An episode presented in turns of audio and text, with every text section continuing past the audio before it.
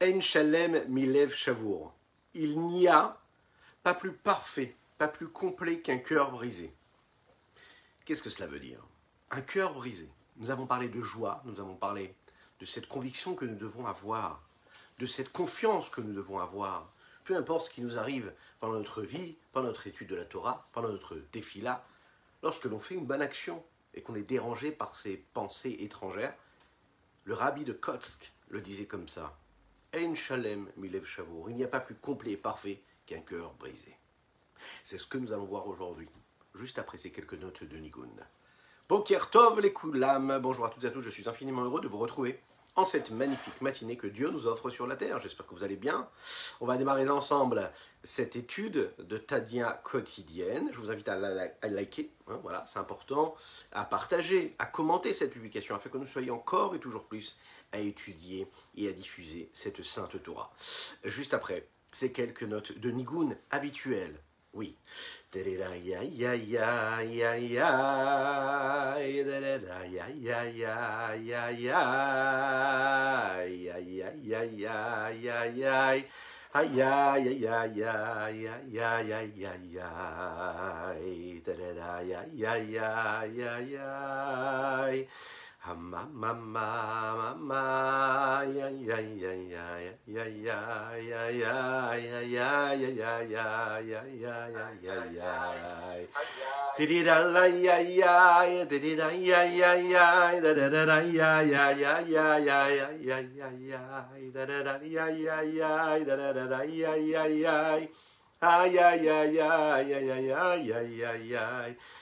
Ay ay ay ay da da da da ya ya ya ya da da da ya ya ya ma ya ya ya ya ya ay da da da da da da da da da da da da da da da da da ya ya ya ya ya ya ya ya ya ay ay ay ay ay ay ya ya ya ya ya ya ya ya ya da da la ya ya ya ya ya ya ya ya ya ya ya ya ya nous étudions aujourd'hui la première partie du 29e chapitre de l'Ikouté Marim, le Sefer Atania, ce livre de base de la Chassidut Rabad, euh, qui nous a été offerte par son auteur, le Rabbi Shnon Zaman de l'Iadi, le fondateur de la Chassidut. Alors oui, il faut un cœur brisé. Nous avons parlé de joie dans les chapitres précédents, mais on va voir ici qu'on va parler euh, plus de ce penchant-là qu'on pourra avoir parfois et qui, on va voir, euh, peut devenir bénéfique. Un cœur brisé un cœur brisé qui est, qui, est, brisé, mais du bon côté, dans, un, dans, une, dans une bonne motivation. Comment Est-ce que c'est possible? Est-ce qu'il faut chercher et il faut parfois se laisser me briser, ou est-ce qu'il faut chercher systématiquement à s'élever et de ne jamais sombrer dans euh, cette fébrilité, dans cette faille-là que peut nous amener parfois la tristesse? Ein shalem ilève chavour, donc il n'y a pas plus parfait. Pourquoi est-ce qu'on aurait un cœur brisé d'abord? Parce que lorsque l'Aneshama ressent en elle que dans son voyage, dans ce corps matériel physique, le feu a du mal à prendre, et ça arrive. On a l'impression d'agir, de faire la Torah, d'accomplir la Torah, d'étudier euh, la Torah, de faire une belle tefila, parfois d'accomplir les mitzvot. Et on sent que le feu ne prend pas. On sent qu'il faut absolument à chaque fois rallumer cette flamme, raviver cette braise qui est au fond de nous. Il y a différentes tendances dans le judaïsme, de différentes écoles de pensée, et parfois on peut, comme quand on éduque un enfant, euh, par la peur du bâton, l'éduquer et le mettre sur une direction ou une autre. Et on va voir que la chassidoute, elle n'a pas du tout, du tout cette approche-là. C'est justement l'inverse qu'on demande. On dit, au lieu de te briser, au lieu de te faire du mal, au lieu de te reprocher à toi-même et euh, de t'en vouloir de ne pas agir comme il faut, eh bien, il faut que tu t'occupes d'autre chose. Il est préférable de t'élever. Tu t'élèves et en t'élevant, eh bien, tu vas te détacher de ce qui est négatif en toi. Que ce soit pour toi, que ce soit pour les autres. Parce que tu vas parler à ton frère juif, que ce soit à ton épouse, à ton époux, que ce soit à tes enfants, que ce soit à tes amis ou une personne que tu vas rencontrer dans la rue. Au lieu de faire ressortir ce qui est négatif dans son existence et de lui montrer comment son existence elle est banale, elle est futile, elle est vaine, tu lui rappelles le bien et le bon qui est caché en lui. Tu lui rappelles le bien et le bon qui est caché dans la Torah. Tu lui rappelles comment est-ce que c'est bon de faire une mitzvah. Qu'est-ce qu'il y a de beau dans cela? Tu réveilles sa motivation dans l'accomplissement de la Torah et des mitzvot et cette joie-là, elle fait partie des bases même de la chassidoute. Mais il y a des solutions à tous ces problèmes, et il y a des situations dans lesquelles où la chassidoute, elle va nous dire qu'il faut préférer ce cœur brisé. Vraiment ressentir un cœur brisé, c'est important, parfois, à des moments, à des moments précis. Quel est le contact, quel est le rapport qu'il y a entre le corps et l'âme? Dans les premiers chapitres, nous l'avons dit, que Ner Hashem Nishmat Adam, la bougie de Dieu, c'est l'âme de l'homme. C'est justement l'allégorie qui nous permet de comprendre le contact que nous avons avec Dieu et le contact que a l'âme avec le corps. La bougie est constituée de deux parties centrales. La bougie elle-même, que ce soit l'huile ou la cire, l'objet qui est en train d'être brûlé. Et puis il y a la flamme. Le corps même de cette bougie-là, c'est-à-dire la mèche et la matière qui est en train d'être brûlée, c'est la partie physique et matérielle la plus matérielle, la plus posée, la plus sereine. Elle, elle aspire à descendre vers le bas. Elle est attirée vers le bas. Que ce soit de la cire, que ce soit de l'huile, que toute matière qui est là pour être brûlée, elle a tendance à vouloir rester vers le bas. Alors que la flamme qui s'attache à cette mèche-là, la seule chose qui l'intéresse, c'est quoi? C'est de s'élever vers le haut. Il y a donc en réalité dans cette bougie, on le voit, deux mouvements contraires, deux mouvements inverses. La flamme, c'est la partie spirituelle qui veut monter vers le haut. La situation normale et convenable et voulue, c'est que les deux parties de la bougie puissent cohabiter en harmonie, avec une forme de, de, sérénité et de, de partage. Le corps de la bougie est là pour être ce qu'il est, c'est-à-dire cette matière qui est en train de brûler. Il est là pour servir la flamme, et c'est la flamme qui en a besoin, puisque grâce à cela, elle peut et se diriger vers le haut, mais en même temps rester vers le bas, parce que sinon elle disparaîtrait, elle reste ici parce qu'elle est tirée vers le bas à travers la matière qui est en train de brûler. L'homme est constitué de cette âme et de ce corps. L'expression corps inclut donc l'âme animale, l'effet nefesh Pourquoi? Parce que c'est un effet qui euh, fait tenir le corps, qui lui permet d'exister. Sans la nefesh le corps n'existe pas. Sans le corps, la nefesh ne peut pas exister. La Neshama, qui elle fait référence à quoi? À la Nefesh Elokit, l'âme divine, elle est là pourquoi? Pour monter vers le haut, vers sa base première, vers la spiritualité, vers l'élévation. Le corps qui est lui matériel et qui euh, souhaite et qui aspire à rester vers le bas, à tout ce qui est la matière, la terre, la non-activité, l'inaction, la pesanteur, euh, la nourriture, la boisson, les besoins du corps, les profits, les désirs, les pulsions. C'est ce qui attire l'homme, c'est le corps, vers le bas, vers la matière, vers ce qui est grossier, vers ce qui est matérialiste. La Neshama, elle, elle est spirituelle, elle aspire à monter en haut et encore en haut. Elle aspire à s'attacher à Dieu grâce à quoi? Grâce à l'accomplissement de la Torah et des mitzvot. Et bien qu'il y a ce combat permanent entre le corps et l'âme, les deux ensemble sont là et ils sont censés travailler en harmonie pour créer une seule et même bougie. Le corps, c'est cette matière, la combustible, qui est là pourquoi? Pour permettre à l'âme de rester allumée et d'éclairer donc le monde. Sans le corps, l'âme disparaît du monde, puisqu'elle ne peut pas supporter ce monde-là et ce matérialisme. Donc elle s'élève, elle se détache, et elle retourne à sa source auprès de Dieu. Pour qu'elle puisse rester ici-bas, qu'elle puisse accomplir la Torah de la elle a besoin du corps. C'est ce qui lui permet de faire ce qu'elle a à faire, d'accomplir son job, mais également de d'illuminer, d'éclairer le monde qui est autour d'elle. Donc on voit ici que l'état normal, comme de la bougie et comme de cette âme et de ce corps-là, c'est quoi? C'est que le corps ne dérange pas l'âme, puisque chacun est là pour l'autre. L'état normal, quand on est persuadé de vivre notre vie de tous les jours, au quotidien, en étant persuadé que les besoins du corps sont nécessaires, et que les besoins du corps, on a besoin de les assouvir, et qu'on a besoin de vivre au rythme de notre corps, c'est qu'on a oublié qu'en fait le corps n'est pas là pour déranger l'âme, et que l'âme n'est pas là pour déranger le corps, mais que les deux sont censés vivre en harmonie. Ah, en effet, le corps, lui, il est attiré par autre chose. Mais quand on le dirige vers la bonne route et dans le bon chemin, alors à ce moment-là, il vit en harmonie avec l'âme. Le corps, ça va être cette matière-là qui va permettre à l'âme de briller comme il faut, d'accomplir sa, mission ici-bas sur Terre.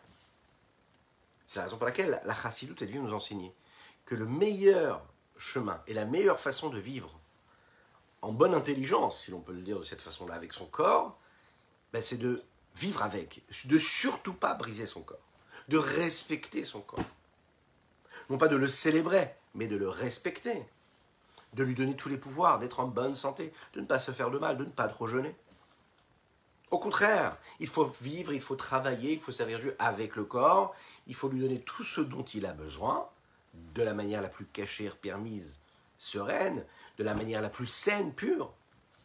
L'homme est assez subtil et raffiné pour le savoir. Oui, il le sait. Et même lorsque l'homme n'est pas raffiné, lorsqu'il n'est pas dans cette forme de spiritualité, et qu'il est complètement plongé et inondé par ce, matérialisme et cette recherche-là du plaisir et du matériel, de, de, tout ce qui est grossier, hmm, personne ne se trompe. On le sait tous au fond de nous-mêmes et on est capable de se connaître.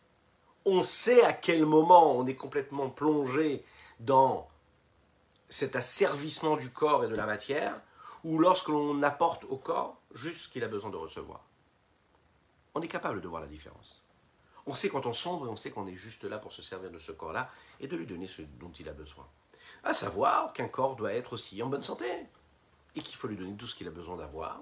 Comme le Baal Shem Tov disait, Azov ta Azovimo, il faut l'aider le corps. Il ne faut pas le laisser sombrer. Il faut être dans un corps en bonne santé ce que l'on souhaite à chacune et chacun d'entre nous, et précisément et particulièrement pour euh, Chaim Pinchas Ber Ben Yente, mais aussi également pour Avraham Nissim Ben Sultana, que je vous leur envoie une refoua chez les comme un clin d'œil. Si vous êtes en voiture, si vous êtes chez vous à la maison, si vous êtes au bureau, si vous êtes avec les enfants, dites Amen, ve. Si vous regardez ça en replay, faites-le aussi, dites Amen, ve. Que Dieu entende notre prière. Alors, la situation normale, c'est que tout marche ensemble, c'est que la bougie et la flamme, chacune sert l'une et l'autre. Chacune est là pour l'autre.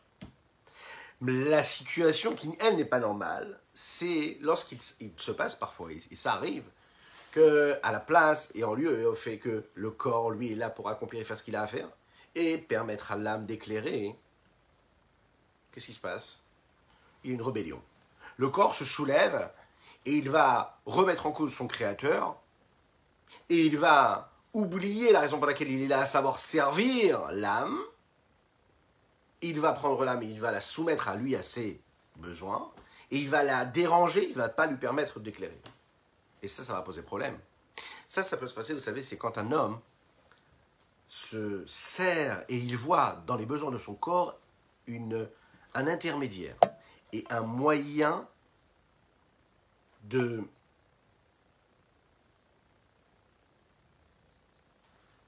vivre son existence, de vivre sa vie, sans penser vraiment à son objectif. C'est vivre la vie instantanément pour ce qu'elle peut lui apporter, en oubliant le challenge, l'objectif et le défi qui est quoi De permettre à l'âme de briller comme il faut.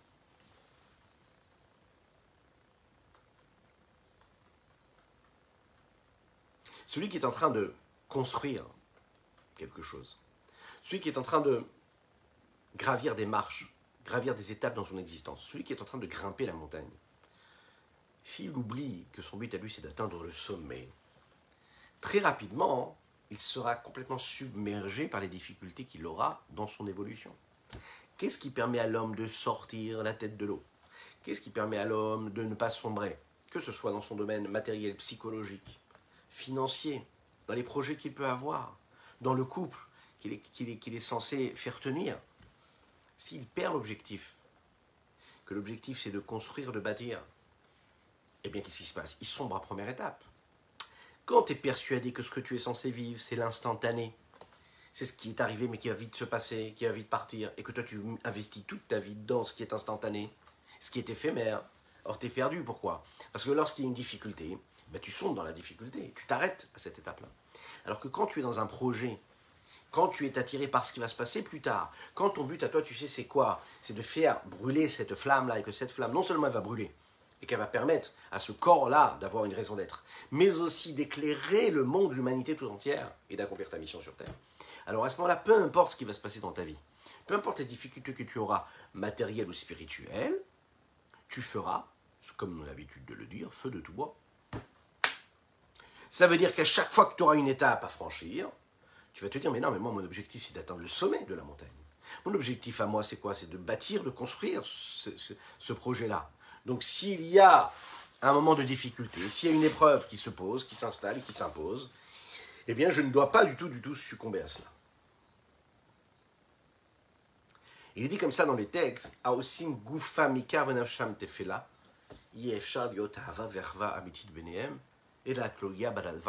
ce que le Rabbi Shno Ozalman va nous dire dans le chapitre 32, qui parle de la Havat Israël. Il dit un homme qui s'aime trop, qui aime trop son corps, qui ne fait pas attention à son âme, et qui ne se sert pas de son corps pour son âme, mais qui se sert de son corps pour son corps, et, pour, il est asservi par son corps, à ce moment-là, il ne pourra jamais aimer son prochain. Pourquoi? Parce qu'il ne s'aime pas lui-même. Qu'est-ce que ça veut dire qu'il ne s'aime pas lui-même Il ne s'aime pas pour ce qu'il devrait s'aimer, donc il ne peut pas aimer l'autre. Un homme qui s'aime pour sa véritable raison, c'est-à-dire qui crée cette connexion entre son corps et son âme, et qui sait que le corps, il est là pour aider l'âme à accomplir sa mission, alors à ce moment-là, il pourrait aider l'autre aussi, aimer l'autre. Pourquoi? Parce qu'il ne va pas regarder l'homme, l'autre, comme est-ce qu'il est différent. Pourquoi est-ce qu'on n'aime pas l'autre? Pourquoi est-ce qu'on a du mal à aimer l'autre? Pourquoi est-ce que dans un couple, il peut y avoir parfois des discordes, des problèmes? C'est quand on voit la différence qu'il y a chez l'autre.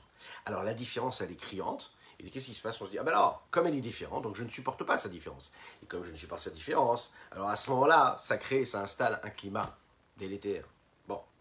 Mais si l'homme, dans son couple, il comprend que l'autre, c'est pas sa différence qu'il faut qu'il regarde. C'est-à-dire, c'est pas ce corps qu'il faut qu'il regarde, mais il faut qu'il regarde ce qu'il y a d'unique et qui ressemble parfaitement à ce que lui dit, parce que c'est sa deuxième moitié. S'il regarde l'âme de la personne, si je regarde l'âme de mon prochain, et que je sais que la seule chose qui me différencie de l'autre, c'est uniquement son corps, mais pas son âme, donc mon frère juif, je suis obligé de l'aimer.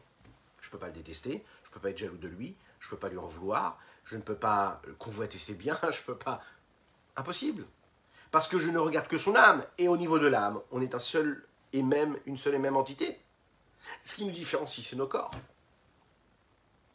Donc en réalité, l'homme, à chaque fois qu'il va mettre le corps au centre de sa vie, à tous les niveaux, il est en train de perdre. Lorsqu'il prend le corps et qu'il le respecte pour ce qu'il est, et qu'il le met à sa place, et qu'il lui donne un objectif, alors à ce moment-là, il est tranquille. L'homme qui fait en sorte que son corps à lui personnellement, il est submergé par les besoins physiques, par ce qu'il peut manger, la façon avec laquelle il peut s'habiller, l'argent qu'il peut gagner, les plaisirs, les achats, les, vacances, tout ce qu'il peut faire. Ça, c'est en fait une situation, si l'homme se regarde dans le miroir, et il se lève le matin, il se dit, allez, qu'est-ce que je peux faire aujourd'hui pour vivre mieux, me sentir exister, être? En fait, c'est comme me sentir exister, c'est ce corps qui va exister. Comment est-ce que je vais combler les manques de mon corps? Comment est-ce que je vais réussir à créer, à susciter un manque dans mon corps qui, lui, va après à faire appel à des besoins? C'est curieux, un homme, quand il n'a pas été confronté à une nécessité, quand on ne lui a pas créé cette offre-là, il n'est pas du tout en demande. C'est quand il ressent le besoin, quand il ressent le manque, alors à ce moment-là, bizarrement, il ne sera pas heureux s'il ne l'a pas. Pourquoi? Parce qu'il a son corps a créé ce besoin-là. Il aurait pu très bien vivre sans, mais il a créé ce besoin. Alors lorsque cet équilibre entre l'âme et le corps n'est pas présent, et qu'on sent que le curseur, il est précisément dicté par le corps et non pas par l'âme, à ce moment-là, l'âme a du mal à s'exprimer dans la vie de l'homme. Comment est-ce qu'on va pouvoir maîtriser cela, cette conscience-là, et comment on peut vivre si notre âme, que Dieu nous en préserve, n'éclaire pas assez notre vie?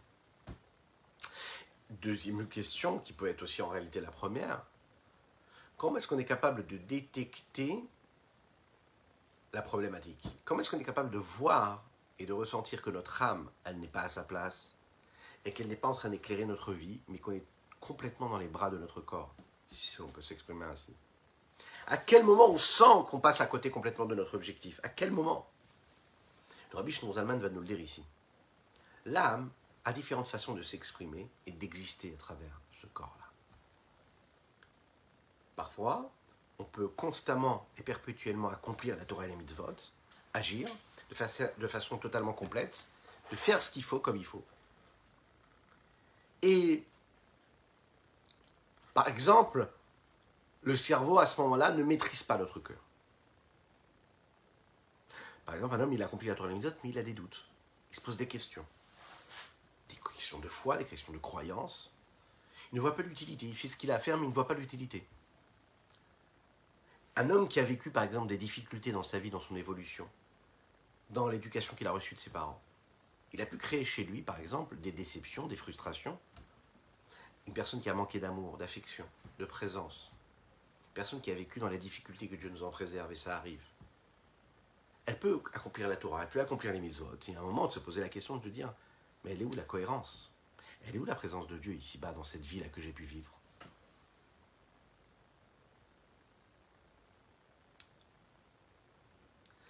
Ça, c'est quand il y a un problème qui est réel. Mais même un homme simple qui n'a pas eu ces problématiques à gérer, il peut se retrouver dans une forme de contradiction qui le perde. Et lorsqu'il se perd, il perd aussi cette voix en lui, qui est cette voix de la conscience, qui lui rappelle quelle est sa mission sur Terre, à savoir, est-ce que mon âme est en train de briller ou est-ce qu'elle ne brille pas? Nous avons tous des critères en nous, on est capable de savoir dans notre vie, notre quotidien, comprendre et visualiser un petit peu où est-ce qu'on en est. La vie d'un homme, elle n'est pas ou noir ou blanc. Ça n'est pas comme ça. C'est subtil. Et précisément quand on parle de la psychologie ou de l'émotion, de l'intellect d'un homme, c'est-à-dire de ce lien qu'il y a entre l'âme et le corps. Il y a des situations extrêmes dans lesquelles on est face au mur et là on sait se poser la bonne question. Et on est capable de donner tout de suite la bonne réponse. il y a ces situations de tous les jours, ce quotidien, où quand on est submergé par les torrents de la vie de tous les jours, on ne sait même plus où on en est. On n'a pas le recul nécessaire qui nous permet véritablement savoir est-ce que notre âme est en train de briller ou est-ce qu'elle est en train de sombrer. Est-ce que c'est notre corps qui nous dicte notre quotidien ou est-ce qu'on est vraiment dans un projet de construction? Quand c'est le flou, quand l'opacité est trop présente, quand l'écorce prend trop de place, le rabbi Zalman ici va nous ramener les paroles du Zohar et de nous dire que comme ce fruit-là, comme cette noix qu'on a besoin de consommer, et qu'il y a cette écorce-là, qui est là, qui est présente, qui est puissante, qui protège véritablement la noix qui est à l'intérieur, et qu'il va falloir briser pour atteindre le fruit, eh bien c'est la même chose. L'homme, parfois, hein, quand il arrive à cette opacité-là, lorsqu'il arrive à tant de choses qui le brouillent, qui l'empêchent de laisser exprimer son âme, il faut briser quelque chose. Il faut briser. Qu'est-ce que ça veut dire briser? C'est quand tout est bouché, quand ton cœur ne ressent plus, quand ton cœur est bouché, quand ton cerveau est bouché. Ça veut dire que ton intellect n'arrive plus à donner des ordres à, tes, émotions, à ton cœur. Tu n'arrives plus à ressentir ce que tu es en train de faire, la nécessité d'accomplir la Torah ou même quand tu es déjà en train d'accomplir, de retrouver le plaisir dans cela, de comprendre la beauté du Shabbat qui arrive, de comprendre la beauté de s'occuper du foyer si je suis une mère au foyer, et que je dois m'occuper des enfants. Et le fait que je m'en occupe, c'est magnifique. Même si la société me vend que non, qu'une femme doit aller travailler. Admettons. Sans parler de l'extrême. Mais l'idée, elle est là. Quand je perds le feu de cela, quand je suis un homme qui va étudier la Torah et que je perds le feu dans ce que je suis en train de faire. Pourquoi? Parce que les soucis qui sont autour me font oublier la beauté de ça, la nécessité. Donc parfois le cœur devient bouché, et parfois le cerveau aussi vient boucher. On va parler des causes de tout cela. Qu'est-ce qui nous a amené à cette situation? Mais concrètement, comment on fait à ce moment-là? Eh bien, le Rabbi Shonzalan rapporte le Zohar, comme nous l'avons dit. Il dit c'est à ce moment-là qu'il faut faire quelque chose d'extrême, mais il faut quand même le faire. Si le feu n'arrive pas à prendre, alors à ce moment-là, ce qu'il va falloir faire, c'est que tu dois les. Tu vas prendre cette braise-là, tu vas prendre ce morceau de bois et tu vas le casser, le briser en petits morceaux. Et quand il sera en petits morceaux, et tu vas l'assécher, alors à ce moment-là, tu auras plus de possibilités de faire prendre le feu. Ça veut dire bien sûr que n'importe quel arbre, il est considéré comme un matériau classique pour faire brûler un feu. Mais il y a des situations où l'arbre, s'il est puissant, il est grand, gros, puissant, fort, T'as beau essayer de l'allumer, tu ne pourras pas le faire brûler. Et pourtant, il pourrait te donner beaucoup de lumière, beaucoup de chaleur, et tu n'arrives pas à l'allumer. Qu'est-ce que tu vas faire? Tu vas le couper en petits morceaux. Et lorsque tu réussiras à le couper en petits morceaux, alors tu auras la possibilité d'en créer, d'en faire un matériau qui va lui être capable d'être brûlé. C'est ce qui se passe avec la neshama, notre âme. C'est ce qui se passe avec notre corps. Notre corps, c'est ce matériau-là qui est censé brûler pour l'âme. Il n'est pas censé le déranger. Il n'est pas censé déranger l'âme. Au contraire, ce corps-là est censé aimer et aider l'âme. Mais tout avec cela, il faut savoir que parfois ce feu de l'âme ne réussit pas à rentrer dans le corps. Pas de patience, pas de volonté, pas de désir, pas de passion, pas de nécessité. Alors à ce moment-là, ce corps-là et ce cœur-là, ils doivent trouver un moyen de créer le lien. Et il faut faire fondre ce cœur-là. Et la meilleure façon de le fondre, de le faire fondre, euh, c'est quand on va réussir à un petit peu le briser. Avec quoi? Eh bien, de la même manière que pour briser cet arbre-là, on va utiliser quoi? Une hache pour couper en petits ces morceaux de bois. Comment est-ce qu'on brise le corps? Est-ce qu'il va falloir faire du mal au corps, Chazvé Shalom? Nous l'avons dit tout à l'heure en introduction. C'est pas du tout la vision de la chassidoute. Qu'est-ce qu'il va falloir faire? Eh bien, parfois, oui, jeûner par exemple, se faire du mal, enlever les plaisirs du corps. Rabbi Zalman, il nous dit il faut se briser spirituellement ici. C'est de quoi se briser spirituellement? La raison pour laquelle l'âme ne réussit pas à éclairer, c'est parce qu'en fait, elle est autocentrée. Elle est submergée par ses besoins personnels. Le moi, le moi, le moi. Juste qu'est-ce qui me revient? C'est-à-dire que l'homme vit dans une forme de d'extrême grossièreté, autocentrée, de narcissisme, d'égocentrisme. Il ressent que tout ce qui se passe autour de lui, tout ce qui arrive dans le monde, a un rapport avec lui, le concerne. N'est pas capable de se dire ça, ça ne me concerne pas. Il s'est passé ça, c'est pas grave, c'est pas censé me toucher. Ça, ça ne, j'aurais aimé l'avoir, je ne l'ai pas. C'est pas grave si je ne l'ai pas. Peut-être que ça ne me revient pas. Peut-être que dans, dans, ma mission sur Terre, Dieu ne veut pas que je vive telle ou telle eh, existence. Peut-être qu'il ne veut pas que je possède tel ou tel objet, que je ne vive pas dans tel ou tel endroit. Qu'est-ce qui fait que l'homme perd cette flamme de l'âme C'est quand il est persuadé que tout lui revient. Et comme il n'a pas tout, donc il est dans la frustration. Et donc son cœur se bouge.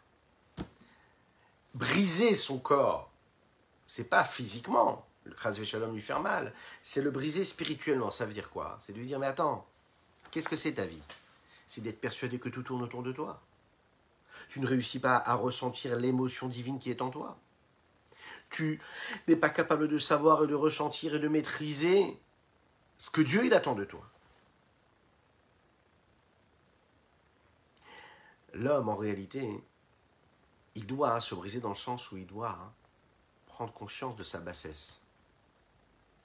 Prendre conscience de la bassesse qu'il est en train d'investir, nourrir à travers cette façon de vivre, eh bien, ça va lui permettre de retrouver cette flamme-là, comme ces morceaux de bois-là qu'on va briser qui vont permettre la renaissance et à cette flamme de reprendre.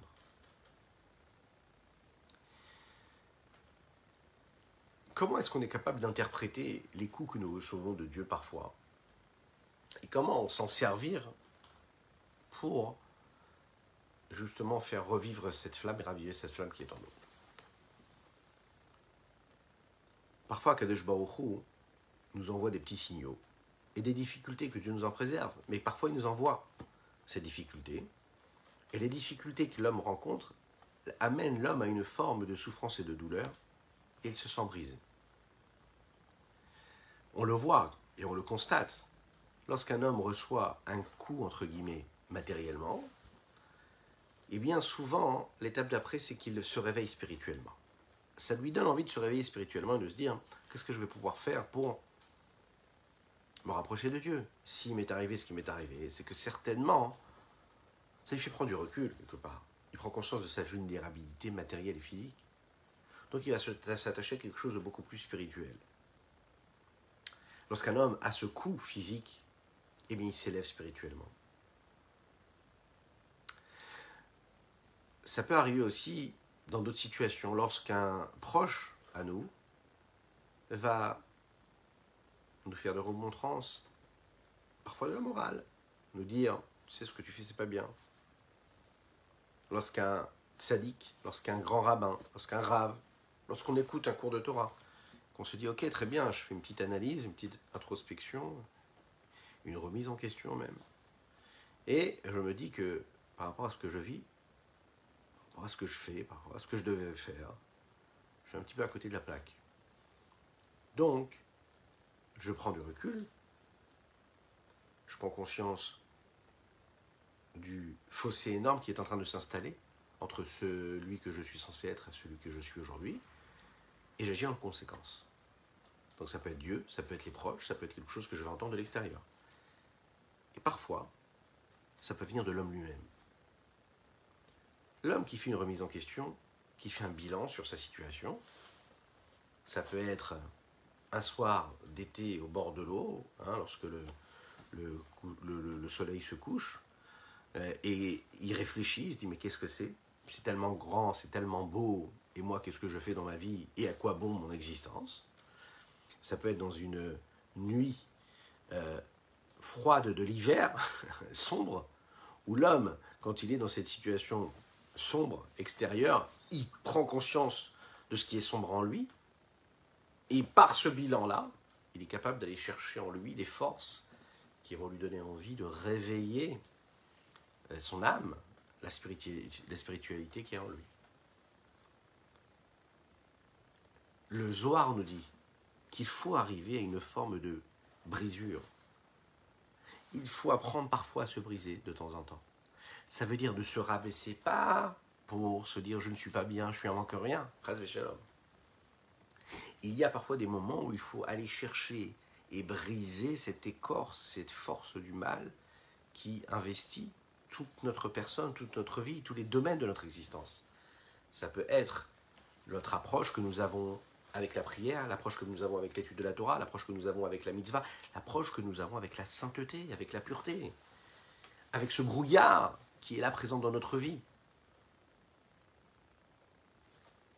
Dans les mots, le rabbi Zalman interprète merveilleusement cette question-là. Et il le dit. Donc, nous sommes dans le 29e chapitre.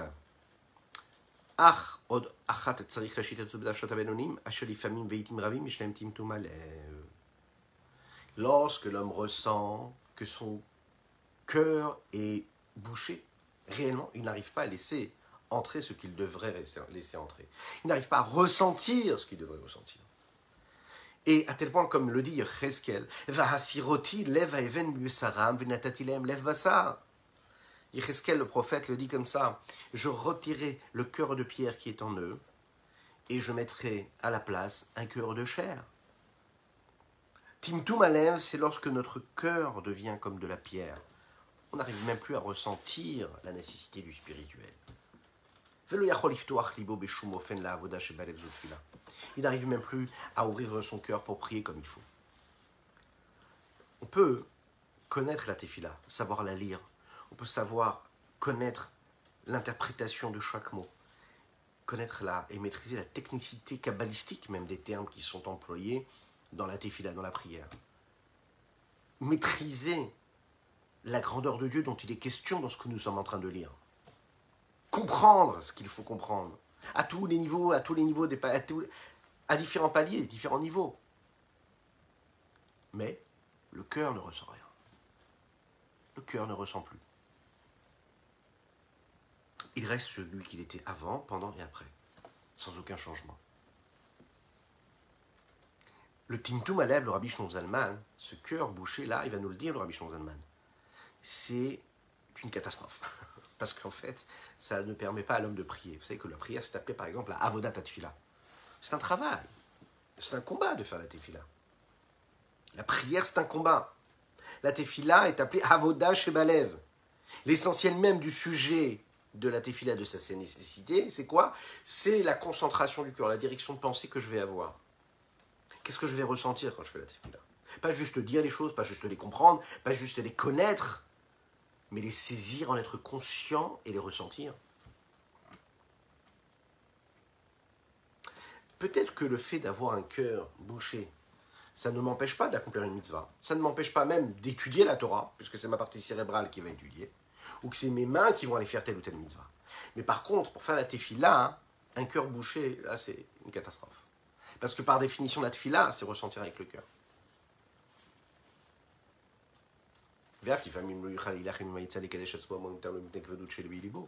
Lorsque ce cœur-là est lourd, donc c'est pas seulement quand il fait la tefila que ça va lui poser problème. Même dans tout ce qu'il a à faire, à chaque fois qu'il sera dans la nécessité de combattre son penchant. Pourquoi? Parce que le penchant vient, il lui, il lui, donne il lui, offre, il lui propose toutes sortes de raisonnements pour l'inciter à franchir les lignes qu'il ne devrait jamais franchir. Alors, même si tu t'es habitué à agir comme il faut, si lui, etc., il réussit à trouver une faille en toi, et que toi, tu n'as plus de cœur, tu n'as plus de sentiment dans ce que tu fais, eh va, il va te faire tomber obligatoirement. Parce que tu ne ressens plus pourquoi tu fais les choses. Nous avons parlé de la nécessité aussi de se sanctifier dans ce qui nous est permis. Ce qui est interdit, un juif n'y touche pas. Mais ce qui est permis, un, juif, il doit se sanctifier dans ce qui lui est permis.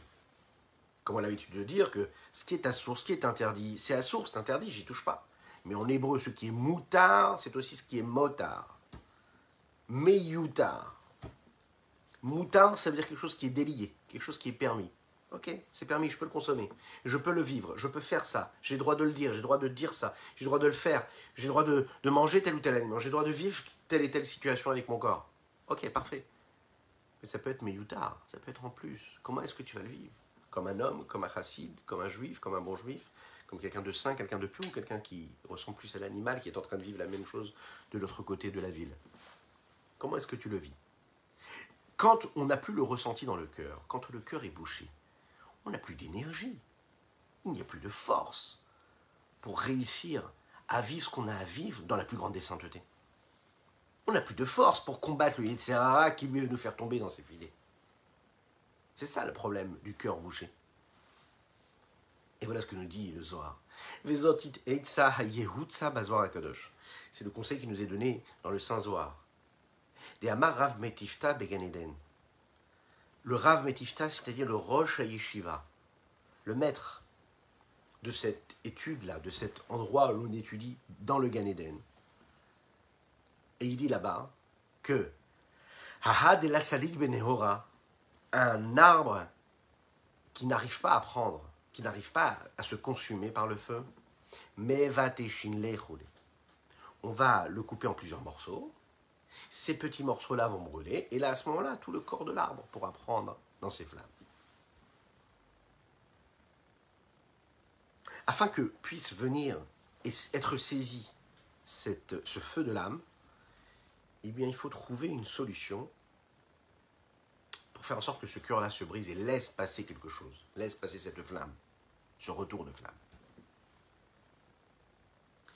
En général, le cœur, il est censé vivre, ressentir. Il est censé avoir une attitude. Parfois, il n'est même pas touché, positivement ou négativement. Il est insensible. Il n'y a pas pire qu'être insensible. Positivement ou négativement, il n'y a pas pire que d'être insensible. S'il est sensible à ça, positivement ou négativement, c'est que ça va. Un enfant qui se rebelle contre quelque chose, c'est que ça va. C'est-à-dire qu'on est sur un terrain, on va pouvoir combattre, on va pouvoir investir, on va pouvoir convaincre ce qui est bon ou pas. Mais une personne qui ne ressent pas, il n'y a pas pire que cela. Réussir, le Zohar nous le dit, c'est prendre conscience de la vulnérabilité de notre corps et de l'imperfection qu'il y a dans notre corps et dans notre, notre âme. On la coupe en petits morceaux on détaille un petit peu ce que nous vivons dans notre corps. Quand ce sentiment n'est pas complet et qui prend vraiment différentes parties, alors à ce moment-là, on peut le rallumer petit à petit. Il explique ici. Pérouche. La lumière de l'âme qui éclaire l'intellect, qui est le commencement même du dévoilement de l'âme dans le corps. Et n'éclaire pas assez au point de maîtriser la matérialité qui vient dans le corps. Et bien qu'il soit en train de comprendre, de saisir et de discerner intellectuellement la grandeur de Dieu, il n'est pas assez saisi et attaché, ça ne prend pas, ça ne fait pas corps dans son esprit. Au point de au point de maîtriser le matérialisme et la matérialité, la grossièreté qu'il peut y avoir dans son cœur. À cause justement cette grossièreté qu'il y a dans ce cerveau, dans ce cœur, l'âme physique, matérielle. Comme explique le Ravadin Even Israël dans ses explications du Tanya, il faut être capable de bien discerner et de bien faire une différence entre l'intellect de l'homme et son cerveau. Et ça n'est pas pareil. L'intellect, c'est une force spirituelle qui fait partie des forces de l'âme, les forces de l'âme de l'homme, alors que le cerveau, c'est un membre, lui, qui est un membre physique, matériel. Ce n'est pas les forces de l'âme, ce n'est pas spirituel, c'est quelque chose de physique. C'est une partie du corps de l'homme, qui fait partie du corps de l'homme, un petit peu comme les pieds font partie du corps de l'homme. Le cerveau, on s'en sert pour penser. Et comme le cerveau, le cœur aussi, en réalité, c'est un des membres du corps qui, lui, est un membre physique. Mais ce cœur-là a des sentiments, a des forces de l'âme qui se révèlent en lui. C'est quoi? C'est le sentiment, c'est l'émotion, c'est la sensation. La profondeur et l'intériorité de ces forces intellectuelles ou sentimentales, c'est la spiritualité, c'est la dimension spirituelle. Et dans cet élément-là, on peut retrouver la lumière spirituelle qu'il y a dans l'âme. C'est l'âme qui s'exprime. Et qu'est-ce que c'est cette âme-là? C'est la lumière du divin qui est enracinée dans l'âme et qui est dans l'unicité totale avec l'infini Saint-Béni soit-il qui vient d'en haut. C'est là où Dieu se révèle et se dévoile. C'est l'impossible dans le possible. C'est le possible dans l'impossible. C'est ce que nous, ne peut pas imaginer qui devient imaginable. Pourquoi? Parce que c'est Dieu. L'éléphant ne pourrait jamais rentrer dans le chat d'une aiguille. Et bien Kadosh Baruch nous le dit, oui, c'est possible. Ah, j'arrive pas à le voir, je n'arrive pas à le constater physiquement et c'est l'infini du Saint béni soit-il. Cet infini-là, il rayonne dans notre cœur, il, rayonne dans la spiritualité de l'âme, qui se trouve également dans la spiritualité de notre cerveau, qui se traduit par l'intellect.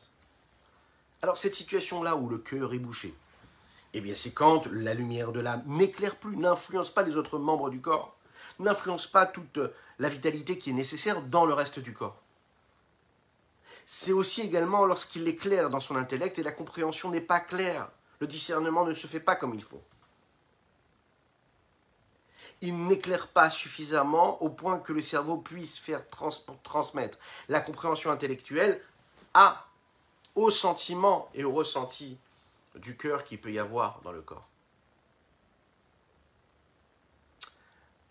Voilà ce qu'on pouvait dire aujourd'hui sur notre Tanya du jour, où Be'ezrat Hashem, on développera encore un petit peu plus demain, si Dieu veut, dans cette prochaine partie du 29e chapitre.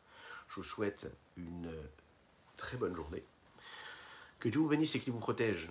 Qu'il inonde votre existence de bonté, de grâce et de miséricorde. Nous avons étudié pour la réfoua chez les mâts, du corps et de l'esprit, et du cœur et de l'âme de Chaim Pinchas Ben Yentel, mais aussi d'Avraham Nissim Ben Sultana qu'Hachem leur envoie une fois chez les mains avec un Rov Mamash très rapidement. Des bonnes nouvelles pour chacune et chacun d'entre vous et n'oubliez pas de partager et de vous abonner. Très important de vous abonner. À bientôt.